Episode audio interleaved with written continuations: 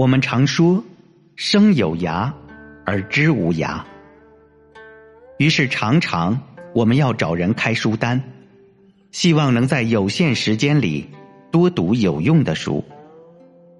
可是我总觉得，读书到底有用没用，我没办法帮别人回答。从我自己的经验来看，一些起初看起来很没用的书，有时却会变得很有用。这个有用是超出你原先想象设定范围的。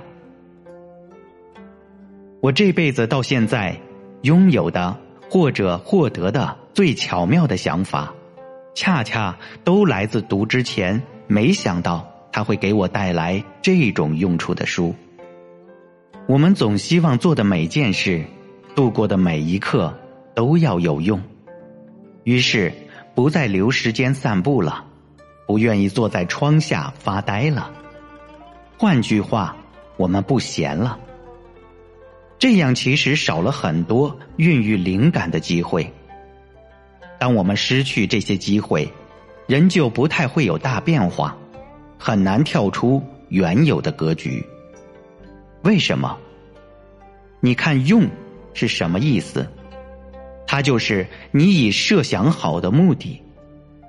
当你所做的一切都是为了满足既定目标，你就没办法发现这个目标范围外更广阔的可能性是什么。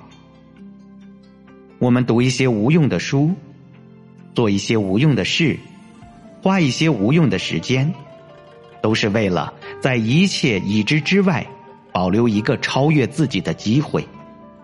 人生中一些很了不起的变化，就是来自。这种时刻。